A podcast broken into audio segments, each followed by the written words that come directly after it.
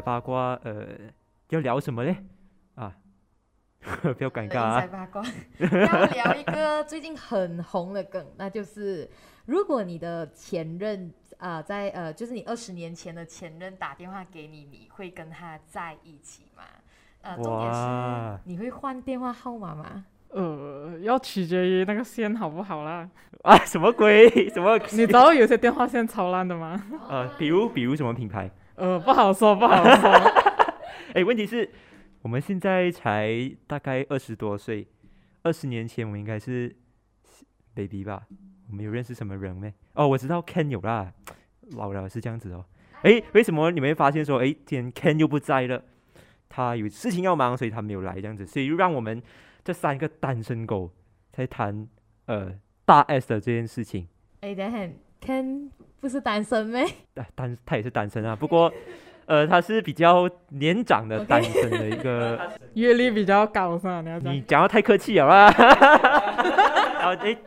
大 S 发发生什么事情？为什么你刚才会讲那个二十岁的梗？嗯，大 S 在今年就在三八妇女节的时候哦，他突然跟。突然宣布了，他跟他的前任二十年前的那一位前任，呃，结婚了，在韩国结婚哦。所以说，为什么我们要我们今天要谈这件事情？其实还有一件什么东西？要谈什么？快点讲！我们要谈，我们要谈为什么大 S 可以找回？哎，为什么大 S 会跟他的前任在一起这件事情？OK，，我们其实可以来先讲一下这个呃，他的前任的这个背景哦。那个他的前任是一个韩国团体男团的鼻祖，然后他们叫做 Clone，就 C L O N Clone 呃 Clone，然后他的名字叫做具俊业啊。鞠俊业，OK，鞠俊晔，很不错，帅啊，就很 man 哦，就这样很男生。还好啦，原来是这种 type。没有没有没有，OK，然后我们讲回来就是。他之前哦，之之前我们之前他是在几时？就在二十年前，他们是在蛮高峰啊，就是事业高峰的时候在一起的。然后对，就是呃，根据媒体的报道的话，是一九九八年开始在一起的这样子。然后嗯嗯，但是后来呢，他们就被当然啦，你是明星哎，你是别人幻想的女友、幻想的男友，你怎样可以？让你的呃，就是你的偶像跟别人在一起嘛，是不是？所以理应他们的公司为了维护他们的人设，跟他们讲说不可以交往，不可以谈恋爱，一定要分手。啊，当然那个男生哦，他也在大众面前否认了这一段跟大 S 的感情啦。所以大 S 也是有很公开，甚至在节目哦在谈及这个人的时候，他也是有泪崩这个情况。所以我们可以看得出这一段感情其实对他来说其实是蛮 hurt 的，只是。很好奇的事情，就是在二零一零年哦，他跟汪小菲，就是他的前夫，嗯啊，闪婚，就是蛮大件事情。对，但我们先不谈他的前夫，我们讲说，呃，为什么大 S 她将迷恋这个具俊晔？他的偶像，他是迷恋到是，他迷恋到什么程度？根据我的观察啦，呃，目前的观不可以讲目前，就是我在媒体上所收集的资料来看，他是有在很多的一些媒一些节目上面去。讲说啊，鞠婧什么鞠婧祎很帅，什么啊什么啊，就是很啊，就是很，他就是大 S，就是鞠婧祎的一个小迷妹这样子，对对对，就很，他是很感觉上是很有粉丝追偶像这样子，所以才让他们，所以才会让他们两个有产生这样好呃一段感情，产生这段感情也可以，就是才让他们觉得，才让大众觉得说他们两个是可以在一起的。可是就开始像该子怡讲的，就是公司。呃，不让他们在一起这样子，因为两个可能是因为两个太红了这样子。嗯，当时候哎呀，还啊，毕竟还是偶像嘛吼，所以大公司还是要维护一下他们的人设。但是这一段感情被否认之后的二十年后啦，哎，二十多年后，就是在今年他们又重新在一起了。那么我们可以啊拉回去他跟汪小菲的这个婚姻，他跟汪小菲呢是。呃，结婚十年，从二零一零年，他们是闪婚哦。他们从认认识到结婚，就是摆摆酒席那些哦，对，只有四十九天。哇，这个时间就相当于一个月出一点，然后你就可以跟一个你一见钟情的人结婚。就就好像呃，你你跟这个人才刚刚认识，才知道哦，他是喜欢什么颜色这样子，才而已，然后你们就结婚了。就这样子，然后结婚了就要生孩子这样子的东西，这个就对我来说啦，我觉得我有有一点不可思议，我觉得这段感情一定走不久，果不其然走十年，他们就离婚了。啊，十十年年已经 很久了哎。没有啦，不过在他们的岁数来讲，我觉得很短啊，因为大 S 她的岁数是四十多岁嘛，所以我觉得十年有点短啊。不过讲回来，其实为什么大大 S 这件事情发生过后，其实很多人讲花心嘛，其实你看回他之前，他是五任的前任的，不过这个汪小菲是他第一任结婚，所以我觉得这个我们过后谈啊，是不是花心？其实呃，在汪小菲他跟汪小菲结婚之后，其实有发生了婆媳的一些争议，或者是两两个人有绯闻的这个争议这样子。然后我们讲绯闻的争议，张莹莹他们就讲说，呃，张莹莹是他的小他们的小三啊这样子，所以他们大 S 才跟汪小菲因为这样的原因而离婚。其实，然后张莹莹她她的看法是什么？你能你知道吗？就是。她想说没有啊，我没有，我我不娶，诶，不不是我不娶，我不嫁给这种人的，我不跟我不跟这种人在一起，所以所以我所以我们是没有什么关系了。她就否认这样子，然后呃那个汪小菲他也很像是没有什么，就是他没有什么表态，他也不承认这个关系。然后另外一个关系就是张兰兰她的妈妈那边其实是有点模糊，他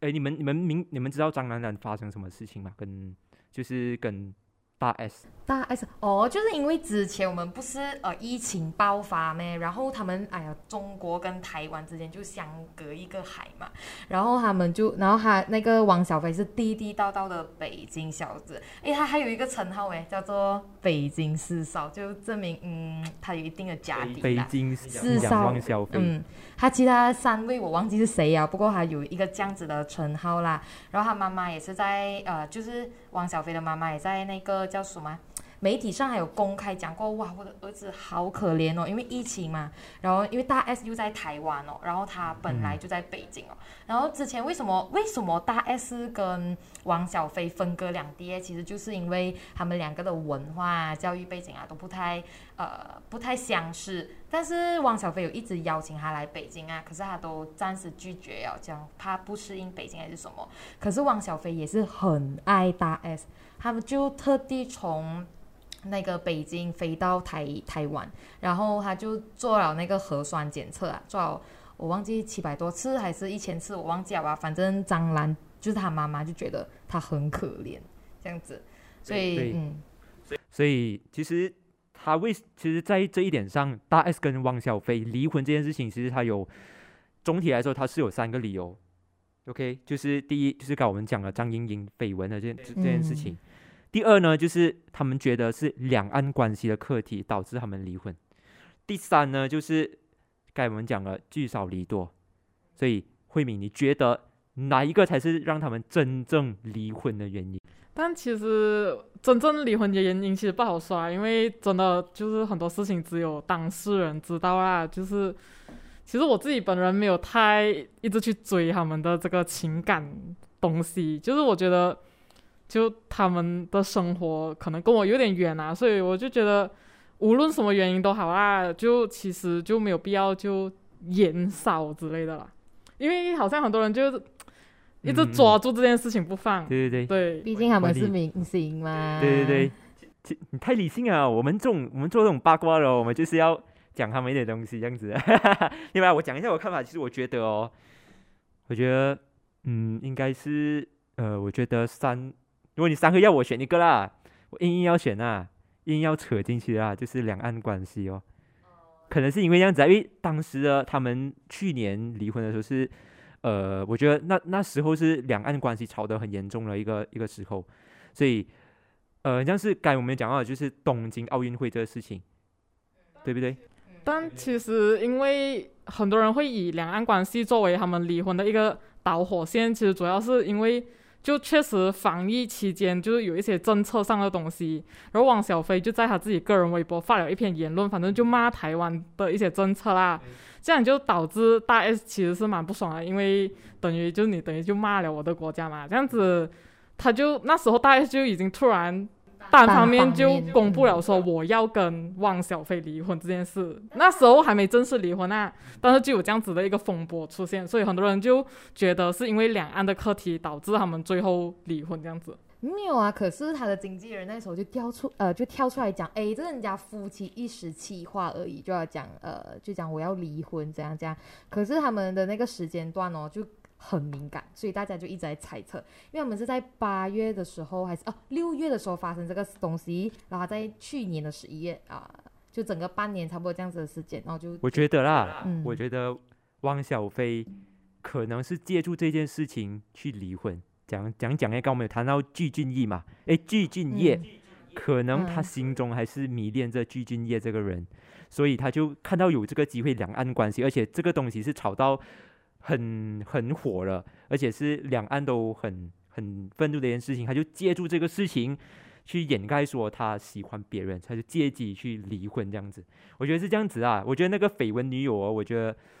应该是没有这件事情，只是大家把它炒热这样子。啊，可是呃，我们的虽然我们不知道别人家的事情啊，可是我们呃那个鞠呃鞠俊业呢，他是讲他是在听闻人家结呃离婚了，他才去 contact。可是重点呢、可是重点是大 S 心中有他，所以他才决定离婚啊。因为你看哦，哎，因为哎不能这样讲，因为因为因为他是因为他基金呃不知道很乱啊名字，因为呃大 S 离婚过后的呃几天啊，离婚过后的三个月是吗？他就跟具俊晔结婚了哎，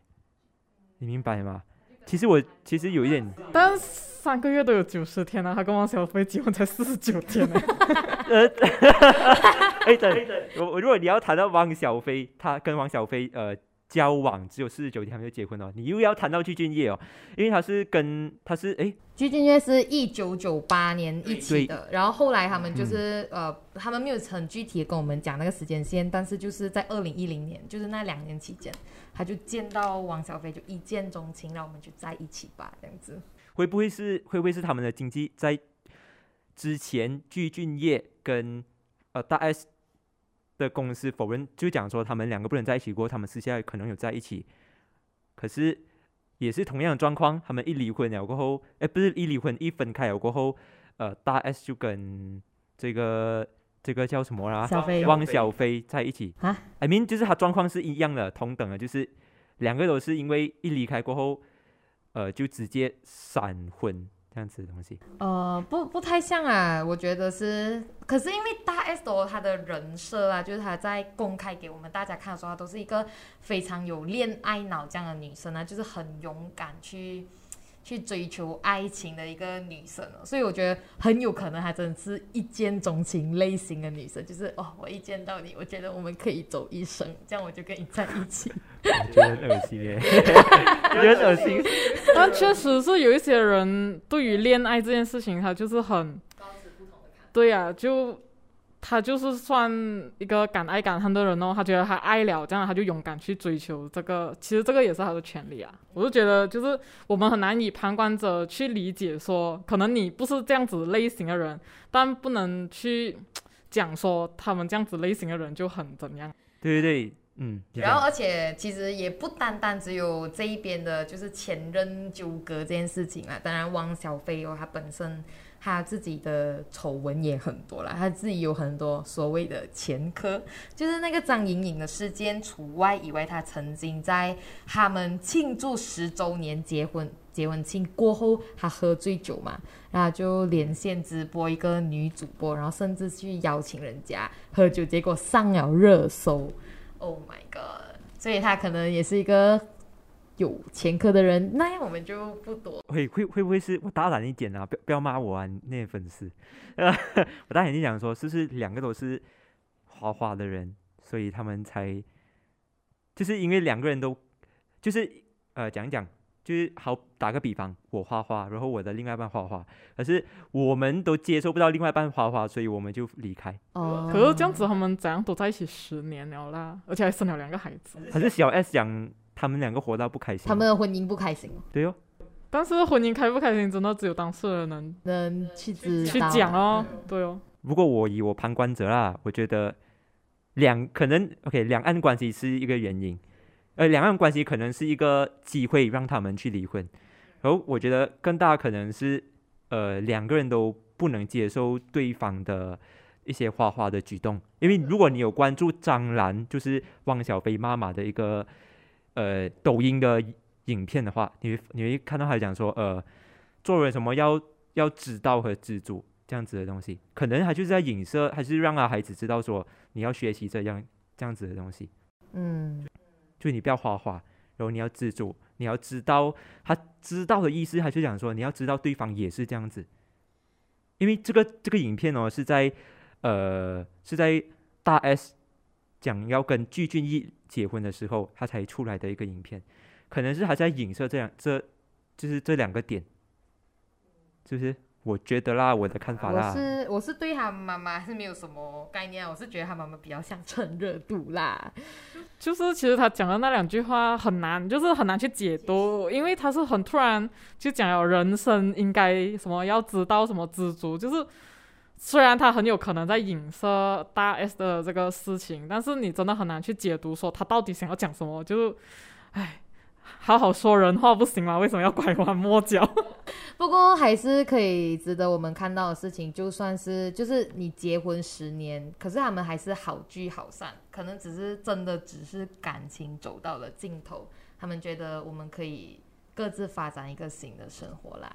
我觉得也有可能人家真的是这么和平的分手离婚。其实 OK，我觉得我们还有一个原因没有谈嘛，就是为什么呃汪小菲会跟大 S 离婚？其实有一点是呃在疫情期间大家都感受到了，就是聚少离多是，这件事情，就这个东西就可以牵扯到异地恋。嗯，如果如果是你的话，你能接受吗？异地恋啊。对，其实我觉得是我很难讲诶，因为我没有异地恋过啊。就是你没有谈过恋爱啊？我有谈过恋爱，但是我没有谈过异地恋爱。你的 OK，你的恋爱是不是有远距离的恋爱？远距离没有诶，可可是我觉得，如果我遇到远距离，我觉得我可以接受，因为我都是比较，我不太希望我的另外一半黏着我这样的概念呢、但是我觉得放到疫情的情况下来讲，尤其是前两年刚爆疫情，很多事情不明朗的时候，其实就人心惶惶啊，就很没有嗯安全感。那时候你很需要他在你身边，然后他又不在，这样就会造成说，就会有那种就疏疏离感 哦。对啊，所以导致其实那时候疫情刚爆发，好像也发现说好像蛮多情侣分手之类的。可是还有，可是还还有另外一个好的方面，就是他们更加的爱对方啦。这个就是看大家怎样去经历。就一一件事情的两面性这样子是啦。是，所以他谈回来，其实还是要看那个情侣的感情的浓度有多。他们的信任度又有多高。所以你们的观点是异地恋是不能被接受了。我是 OK 啦，暂时暂时。OK，呃，如果你如果你二十年前认识过子怡的话，请翻请翻回你的这个 contact 的 啊，对，然后可以可以打电话给他一下，可能你们分分钟就已经结 可以结婚了这样子。拜拜。其实我二十年前可能只是刚刚咕咕追低啦，我未满二十岁。哦，不用紧啊，十年前也是可以的，或者是你的前男友啊，小学同学、中学同对对学，对，或者是或者是你要像鞠婧祎这样，就是前男友拜拜。啊，你叫你的前男友来打回给你，这样子在一起。不过 OK，我们该谈，其实异地恋这个东西，我的看法，嗯，我是觉得是可行的，只是在信任上面是需要去建，信任上面必须要有一个很好的一个基础，就是双方都要信任。当然，异地恋很多人都讲说，异地恋是每天一定要 call 才能维持那个热度，但其实是这样嘛？我觉得我不懂啊，我没有，我没有试过吧。有这样的有这样的这个呃习惯的话，我觉得是一个 bonus，因为双方都愿意给双对方时间。嗯，但如果没有的话，这段恋情它是不是可以继续呃延伸，是不是可以继续呃继续走下去？这个东西我觉得还是可以的，只要双方都信任对方，都存在那个信念，我觉得是可以走下去的。然后我们还有一个原因，就是刚刚我们谈到的就是两岸关系，我觉得这个这个是对于台湾和中国的民众来说，或者是人民来说，他们是比较呃敏感的比较敏感，然后也嗯。比较去会去考虑到的，就是呃你会不会因为国与国之间，我讲是国与国啊，OK，不是省啊，OK，我是国与国之间的这个矛盾，然后你们会不会选择说，呃，我不会跟对，就是我的敌国的人在一起，这样子，你会你会你会避免国与国啦，还是你会你可以接受是国与国之间的这个这个距离。这个嗯这个情侣的关系，嗯，我想一下啊，在两但岸关系你讲到这个，我来讲啊突然想要罗密欧与朱朱丽丽叶，叶 因为他们两个家族是对立，就真的是敌人的那一种。嗯嗯嗯，但你讲说，其实我觉得，因为他们是明星，所以这个话题被放放大大。对因为其实你讲两岸结婚的人少数嘛，我觉得不算少数啦。但如果你讲真的单纯因为是因为中国跟台湾而离婚，有一点其实有点不太实际啊，就是因为你本身就知道对方跟你就不是同一个地方的人。这样子，你们既然选择结婚了，然后你们因为这个东西离婚，也是很有点搞笑、啊。他他多爱国，他才可以这样哦。就 不，你你不要小看他们爱国的心，我跟你讲。可是有一个状况其实很很敏感的，就是当我们谈呃奥运奥运，当你呃你的另一半是中国人，你是台湾人，当你的你的中国人讲说台湾也是中国一部分，但你们因为这个事情吵的话，你会你会就你还是会接嗯。受，你们可以在有这方面是有矛盾的。这样一开始我可你还是可以能就不会跟这个人结婚了啦。是直接就你从因为你跟他认识的时候，你就知道他一定是这样子的人。然后当你知道他是这样子的人之后，你大概率是不会跟他结婚的啦。真的，如果 OK，如果我们把这件 case 我们放到去大 S 的这个心态上，因为他是闪婚嘛，我们讲，对，这样可因为这段时间你没有可能，我觉得啦，我的看法啦，我觉得你没有可能是可以很快了解到对方是呃什么样样的意识形态，是不可能的嘛。这样如果你真的是在这个情况下你结婚了，然后你们在冲，你们在意识形态上有这个冲突，像你会跟这个离这个人离婚啊，还是继续跟他结婚？但真的很难讲，因为有点无法感同身受到。OK，我们我们想要拿一个很近的例子，有什么例子？就是马来西亚的有没有啊？我想一下，好像是哦，我们谈，我觉得这个有点敏感啊。If 我我觉得我不要开明掉，我就我怕等下我被抓。If if 啊，那个呃婆罗洲啊，你们听你们就明白哦。如果是婆罗洲，他这样子了，因为他们是呃是要什么的嘛，要独立的嘛，这样子。然后如果他们是这样子，如果他们是很讨厌马来西亚，然后西马又西马的观点是不要让他们太繁荣的话，如果有这样的冲突，如果你们如果你的你在西马，然后你的伴侣是东马的话，也就是东海岸的话，诶，东汉东马啊东马东马的话，这样你可以接受这样的关系吗？如果你们在意识形态上讲说他们那边一定要独立，然后这边是一定要我们西马是西马，东马是东马的话，这样你这样你觉得？我可能不够爱国啦，你 OK 啦所以所以你所以你还是选择说是可以继续走下去的。就嗯，真的要看你们冲突的点在哪里啦。是对，哇，你们真的是这样子的咩？真的啊就就很正常，就是归是啊，国家认同归国家认同啦。我觉得如果我是我啦，我的想法是我不能哦。I mean，如果真的是有但因为其实是，因为你东马跟西马是价值观已经完全对立到，一个是所谓民主国家，一个是比较专制的国家，因为他们那个程度有一点很，对他们是整个等于制度上跟你生活习惯上，其实已经是完全是不一不样一样的，他的文化是所以就算是他对 OK，如果在在两岸关系来讲的话，你们还是能还能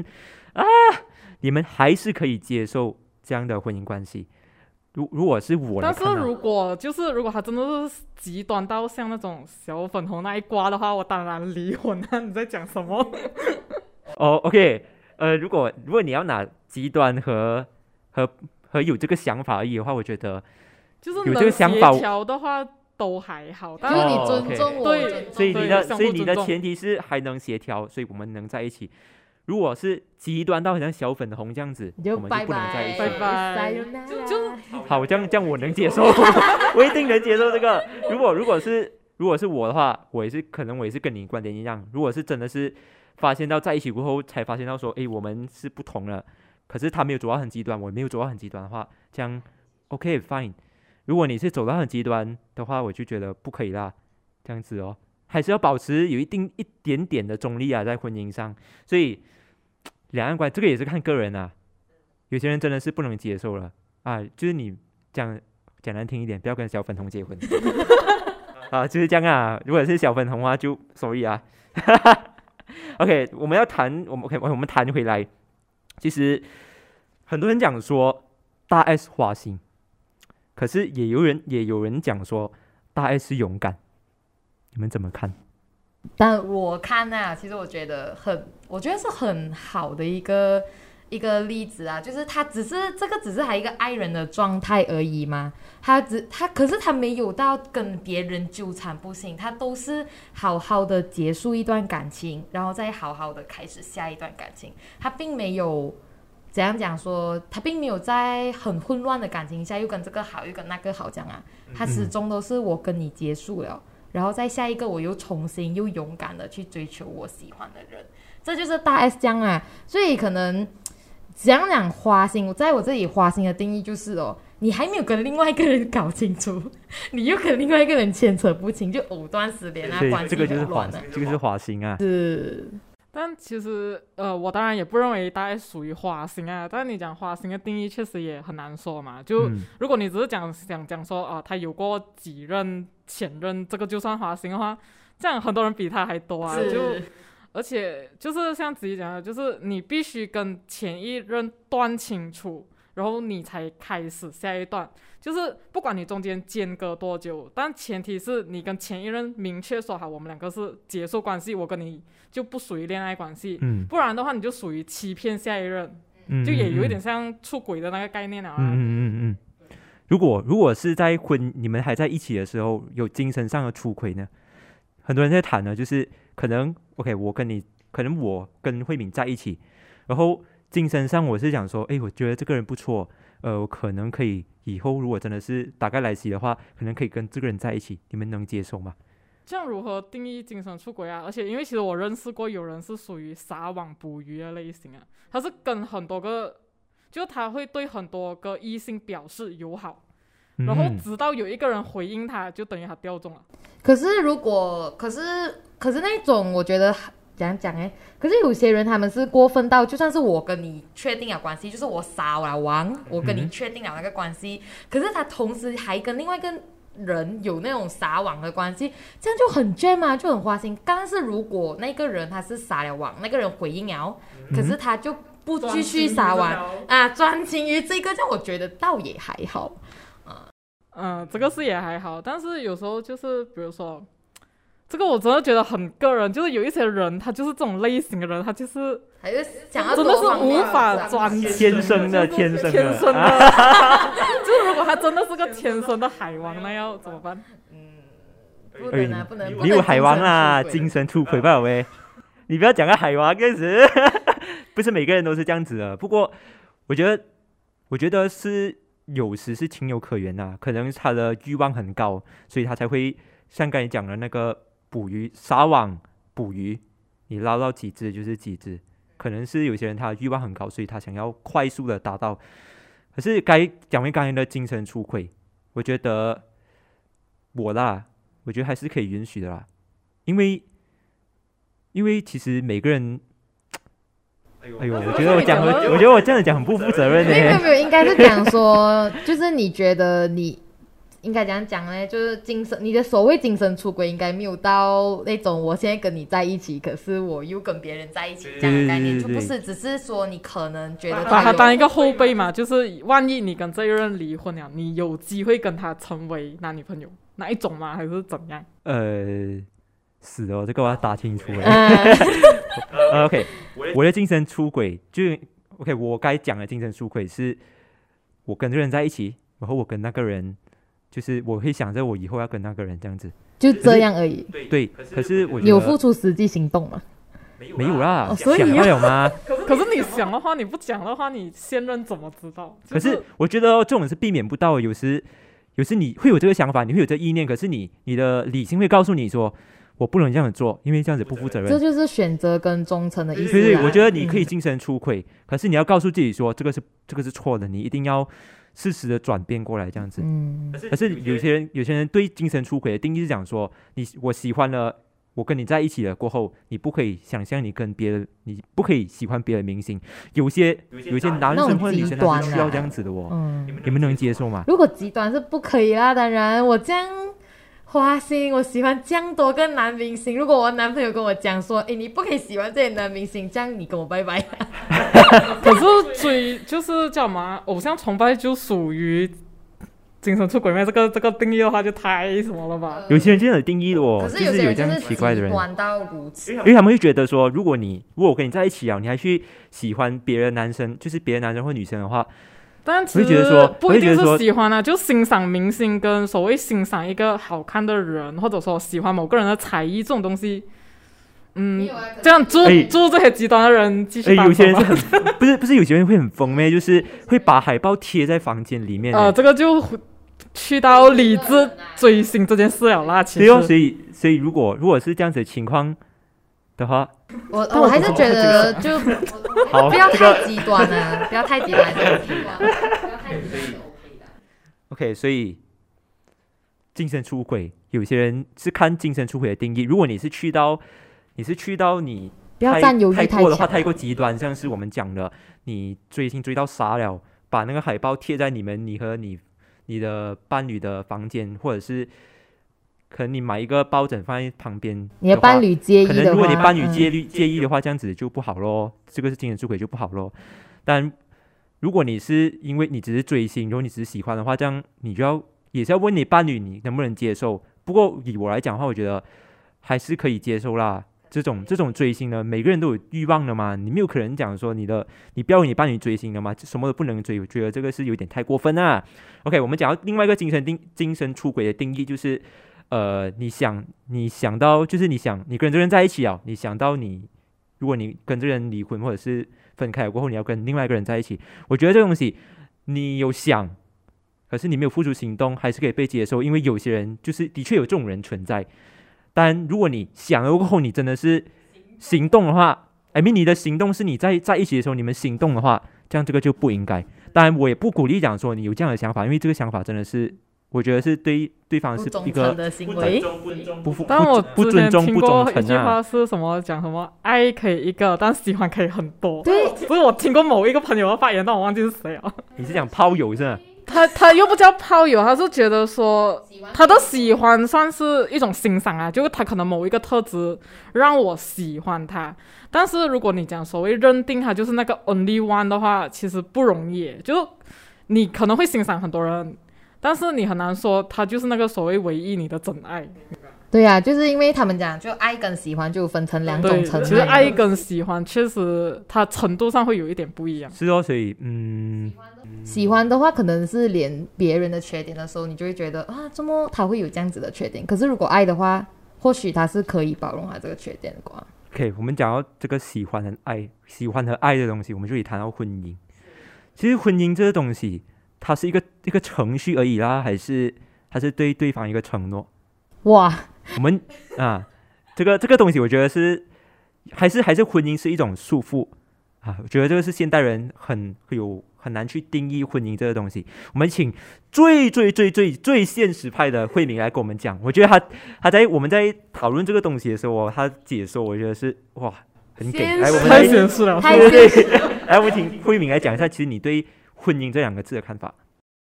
呃，婚姻其实婚姻这个又很好笑，因为其实以婚姻的由来来讲，它确实本身就不是一个所谓很美好的产物。嗯，但是以现实层面来讲，婚姻确实能够保障你的个人权益，比如说如果真的发生了要离婚还是怎样。婚姻有这一纸婚约在，确实能够保障到你一些个人的一些权益的啦。对，所以你的看法是，其实婚姻在好的方面来看呢、其实婚姻它是一个保障人权的地方。可是有些人，I mean，保障人权是可以保障双方的权益，不在发生一些紧急或者是紧急事件的时候，它是可以保障双方的权益的。可是有些人认为这样的这样的呃保障是一个束缚，你认同这个观点吗？其实真的要取决于你个人怎么想。其实很就不能从什么开始，就有一派人觉得说，婚姻是爱情的坟墓，就他们会觉得爱情可能比较 free，他们有这样多所谓的家庭责任。但是当你一进入婚姻之后，那个责任感跟压力感真的是都不能，应该是成倍的增长吧。所以就会导致有些人觉得说，婚姻对他来讲是一种束缚。毕竟现在的年轻人都不是很想担责任啦。比如我，我就是这样不想要。你以后是不会结婚的啦。暂时暂时目前来说是不想结婚，所以你所以所以以一个比较趋于比较极端的定义来说，你是可以接受就是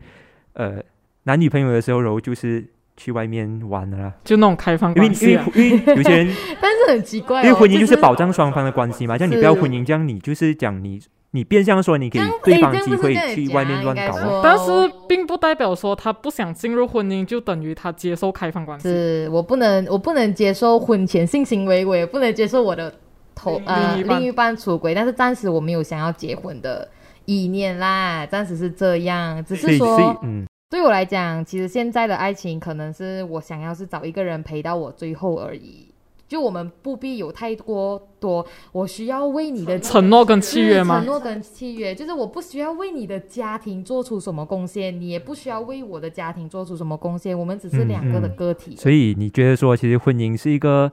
很程序的东西，就是会有是一种束缚啊。你会现在当下你会觉得是这种束缚，是吧？是是因为还是那一样东西哦，就是很像慧敏讲哦，就是他的家庭责任会往上提呀、就可能你跟他住在一起的时候，的确啊，你就算你是同居啊，你还是要帮啊，就是你还是会 care 一下他，care 一下他。可是如果当你结婚了的话，这样我可以问一下，这样你们认为结婚是两个家庭的事，还是两个人的事？嗯，这个我的看法啦，婚姻是两个人的事还是家庭的事？我觉得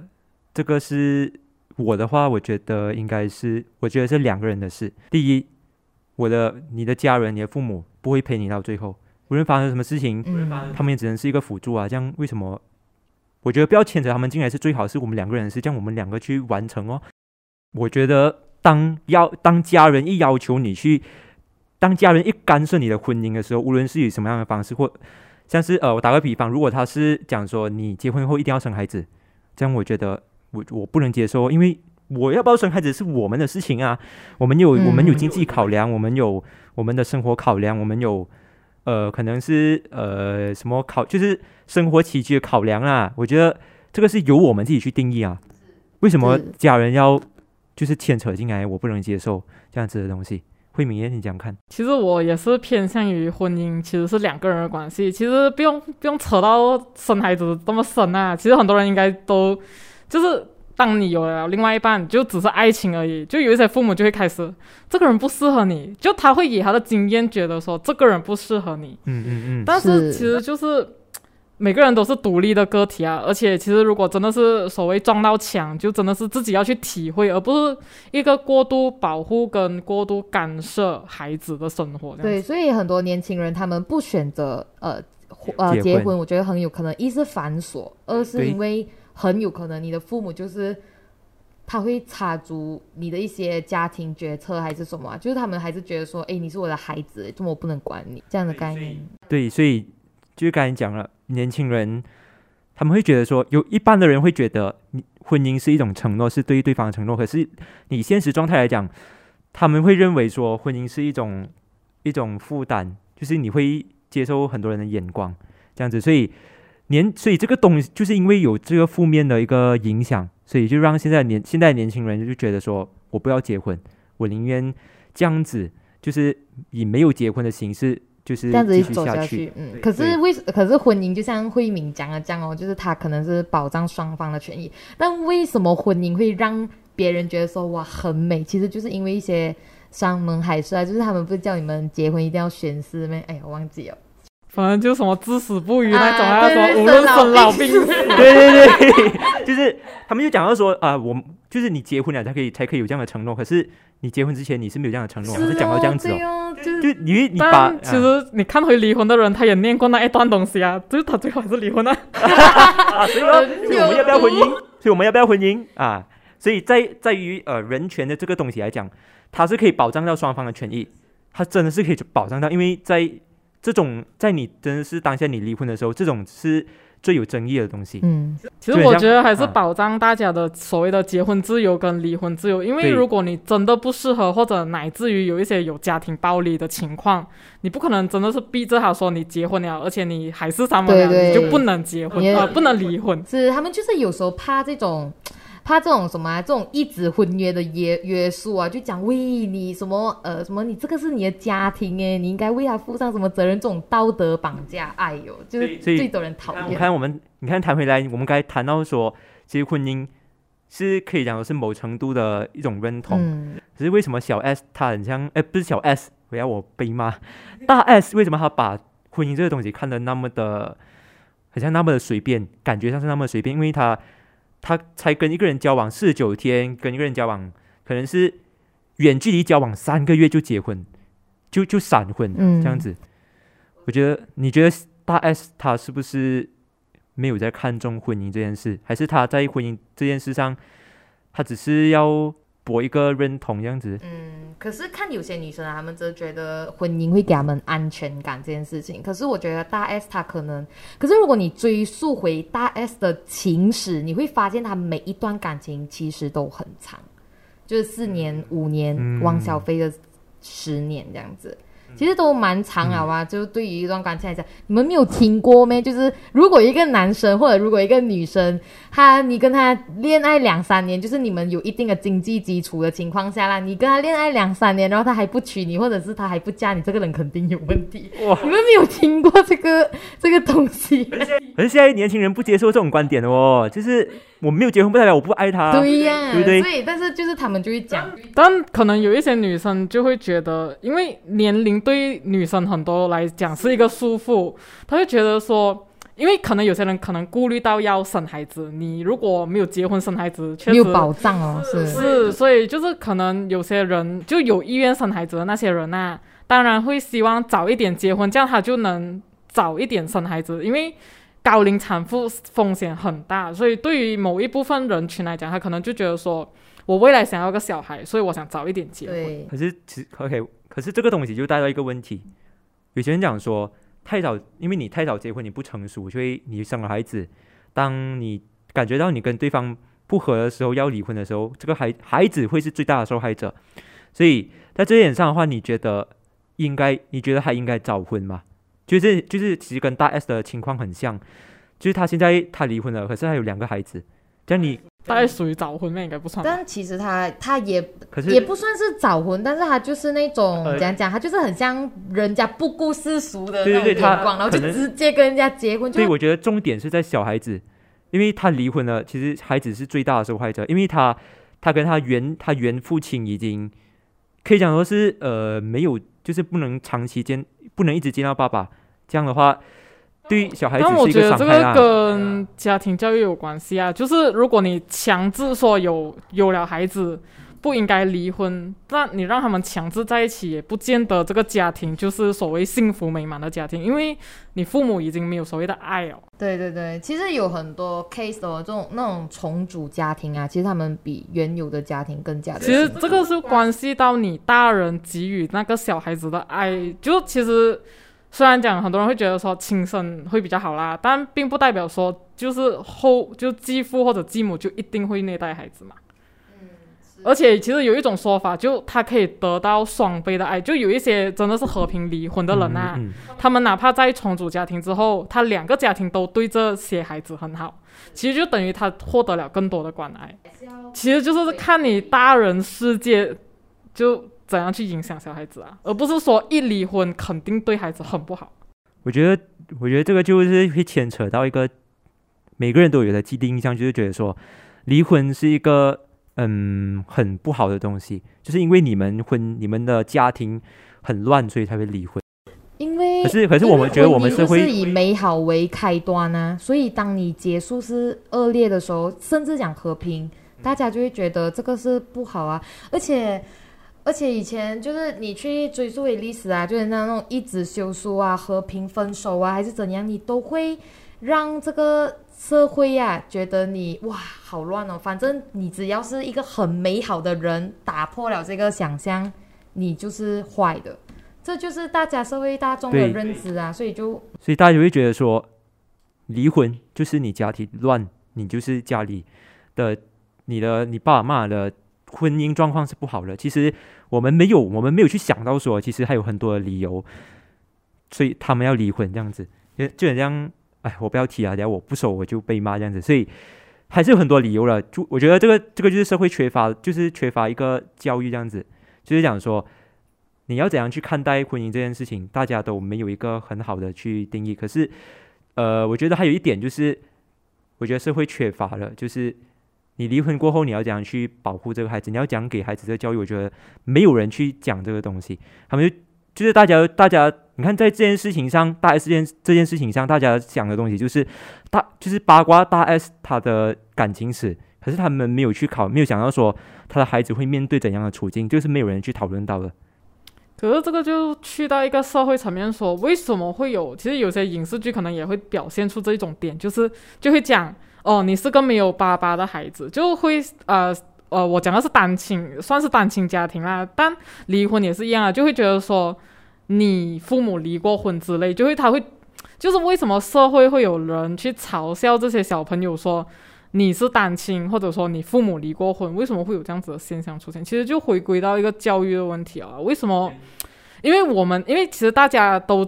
就小朋友都知道我有爸爸妈妈嘛，就每个人都有父母，你为什么跟别人不对，一样？就是他会觉得说你跟别人不一样，才会有所谓的歧视的存在。而且因为是明星，这件事情肯定还会被放大。是对，所以其实我们谈回来，婚姻这个东西，它是一个绑架啦，还是一个嗯保护保护我们人的一个东西，一个程序。我觉得这个就是很像讲咯，如果我们结婚了，孩子可能如果我们又离婚，孩子是会受伤害。可是如果我们不结婚的话，呃，夫妻在权益上可能会有冲突。其实婚姻这东西，就人家我们刚才讲的，是很矛盾的一件事情。但其实该这样讲，其实婚姻就那一纸婚约也算是保障了孩子，因为你就如果你是非婚生子女的话，会更麻烦啊。其实是，嗯，这个婚姻哦，就我它有好处，也有所谓的坏处了。所以，所以你你的观点是，结婚是对于孩对于孩子来说也是一个保护。如果你不结婚的话，其实孩子有些连国籍就身份证都拿不到、啊，就连国籍拿不到哦。啊就是有些，如果你要应对现在的法律的话，其实婚姻是好的，可是你要谈回感情的东西，婚婚姻是一个束缚，还是一个嗯，还是一个保障呢？其实这个我觉得有待大家去嗯去衡量啊，这样子哦。是看你从什么角度去看这件事情，所以我们谈回来大 S 这件事情，其实他他这样子，他闪婚和闪离，其实能不能被接受？诶，这个东西就是要看大家怎样去定义婚姻哦。其实大 S 他在他现在四十多岁嘛，他还勇于去做这个举动，还勇于他还成功，可以讲是成功，又在追回，不是追回啊，就是跟之前的自己心爱的人在一起哦。其实这个我觉得是在这岁数来讲啊，我不是讲我刻板印象啊，就是在这岁数来讲，其实是很很难有这样的现象，在我们马来西亚来看是很难有这样的例子的。啊，我们这里主张的观点呢，就是他就是你的这个这段婚姻不应该是成为绑架你整个人的感情自由这件事情啦，还是所以还是呃，我们回我们有总结两点，就是这这一次就第一呃，我们第一个就是讲大 S 的婚姻，就是说我们不应该去。怎样讲？因为人家的婚姻怎样怎样怎样，然后去限制人家的怎样的感情自由，这是第一点。第二点就是我们更应该关注的不是明星的生活，而是这个被呃被很多媒体放大的呃被很多媒体忽略忽略掉的一个地方，就是他们孩子孩子未来的成长环境。对，婚姻有什么要呃，不是婚姻啦，OK，婚姻有什么要讲？呃，怎样讲呢？就其实，因为其实这个 case 应该讲，他从离婚到他再婚，其实我没有很关注。其实包括，其实这一段期间有蛮多所谓就明星离婚，就我是觉得没必要，呃，太关注所谓明星的情感跟，就你要回归到你自己生活，因为其实很多人对于婚姻的一些看法是基于因为一些明星他们带来的一些效应，或者说。就他们觉得，哎呀，什么呃幻想破灭，因为他们觉得，哎呀，荧幕上那么恩爱的夫妻也会离婚，这样导致他很害怕步入婚姻。但其实自己的生活还是自己去走嘛，就不要过于就是效仿他人啦。对啊，嗯，对，因为明你现在眼前所看到的东西，并不是事实的全部，它还是有一些隐藏的东西。基本上，刚刚我们有提到很多疑点的，我们是还是有疑点的，是大 S 他跟呃他跟汪小菲为什么离婚，我们不知道，因为没有一个确切答案。因为刚我们提很多原因嘛，我们是在猜测而已。他是没有个确切答案，因为可能是少了一些点在里面，我们不知道。他跟具俊晔为什么会重新在一起，是有什么原因，我们也不知道，因为也没有媒体去报道这件事情。他们媒体也是只是在猜测带风向而已。所以他会来婚姻这东西还是自己去衡量。不过如果你要讲在大 S 这件事情上，我们会学到什么了的话，我们可以学的是你。呃，你怎样去？你要，你可以反思东西。你要怎样去对待一段婚姻和一段感情？然后我们可以呃关注的社会问题是，孩子就是离婚后，你孩子的那个状态或者是他成长的环境，你要怎样去保障他是一个正面，在一个正面的成长环境下去长大长大的？我觉得这是大家关注的东西，不是去讲说，而不是去八卦他们的背后那些历史呃婚姻史啊，这样子我觉得没有意思，这样子东西，所以。今天的 podcast 就到这里，所以有希望你们有有一就有一点点的，就除了吃瓜之后，还有别的启发之类的。对，哦，我们要以最后一个呃那个梗，用回那个梗来做一个结束，就是如果你是我二十年前或者十年前的朋友，可能呃你翻，可能你你翻回，然后你 call 我的话，可能我们可以在一起，讲一下吧。OK 啊，今天 podcast 就到这里啊，拜拜，拜拜。